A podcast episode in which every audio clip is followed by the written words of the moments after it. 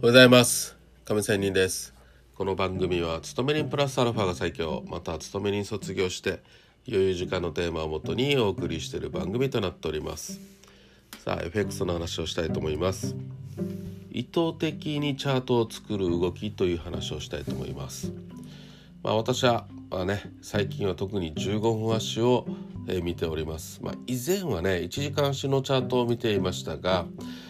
えー、時間帯が変わるだいたい55分過ぎ頃から00分にかけて意図的にチャートを作ろうとする動きをよく目にします意図的にチャートを作るというのは上げであればあるポイントによってその時間帯が上で終わるか次の時間帯で上で寄り付くと開催員が出るという場面で意図的に水準をチャートポイントより上に持っていこうとする動きが出ることです。どの国の誰がそれをしているのかは分かりませんが、まあ、明らかにチャートを作ろうとする意思を感じます。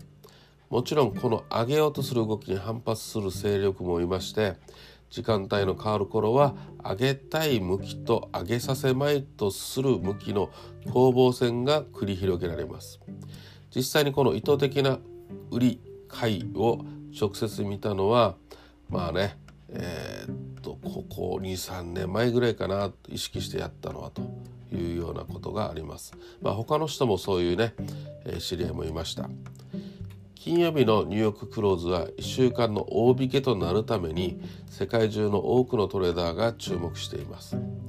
毎週金曜の現地時間のだいたい午後4時30分過ぎにまあねいろんな球を打ち込んでくる人たちがいるはずですいます。もちろんこういう、えー、週末に大口のポジションを持つことで大きな週末リスクがあることもそういう人たちは覚悟の上でやってくるはずです。そういうトレーダーは週末超えでポジションをキャリー、まあ、保持はしたくはありません。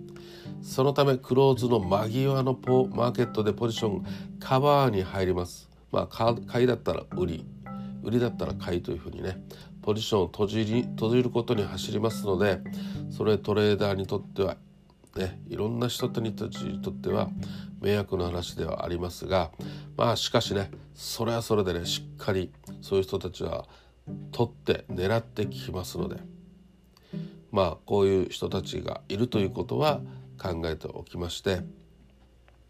まあ自分自身もねいろんな金曜日のニューヨーク引けにかけて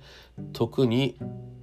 商いが薄いとされてる時間を狙われることがありますのでまあ買いが湧いてきたり売りが湧いてきたりします。まあ、こういうところを、えー、考えておきましょうという話でした。まあ、こういう、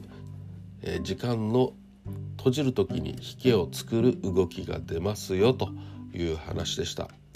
それでは今日も良い一日を。See you!